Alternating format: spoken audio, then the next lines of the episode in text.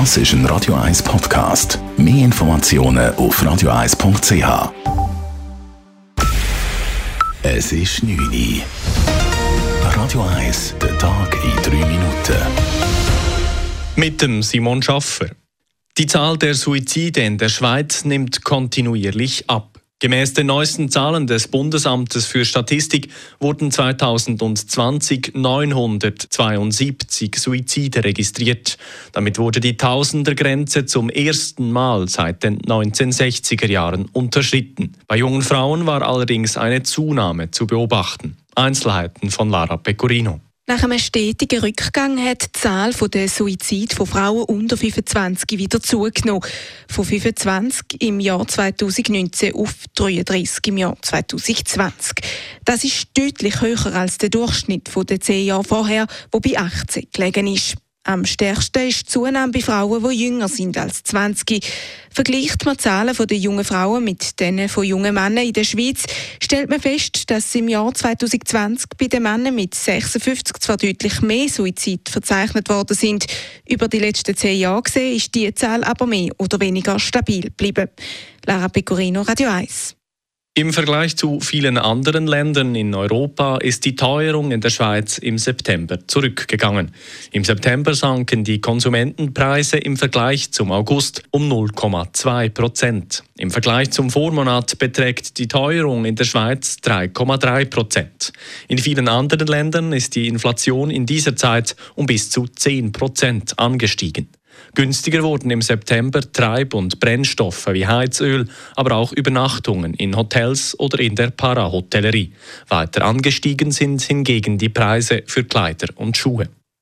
Im Zusammenhang mit einem Angriff Anfang September hat die Polizei in Winterthur mehr als ein Dutzend Jugendliche festgenommen. Anfang September wurde ein 32-Jähriger von einer Gruppe junger Männer an einer Bushaltestelle in Winterthur-Seen schwer verprügelt.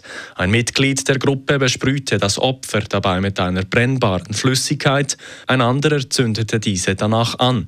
Das Opfer erlitt beim Angriff Prellungen und Brandverletzungen.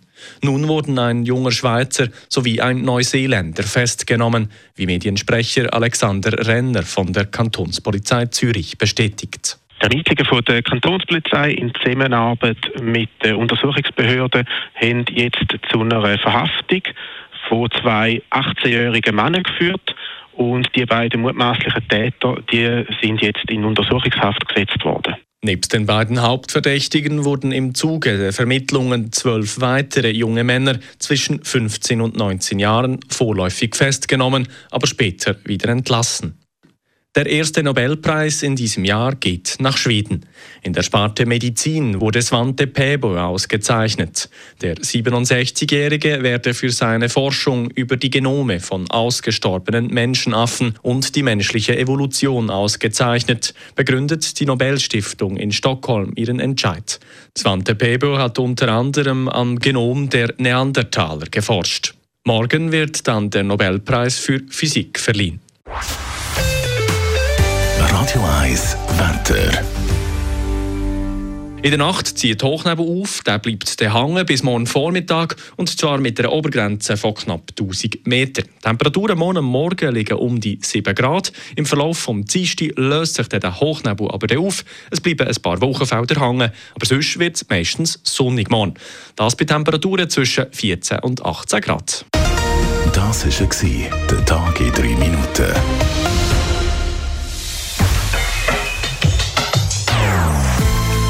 Non-Stop-Musik auf Radio 1. Bei uns klingt Musik einfach besser. Non-Stop.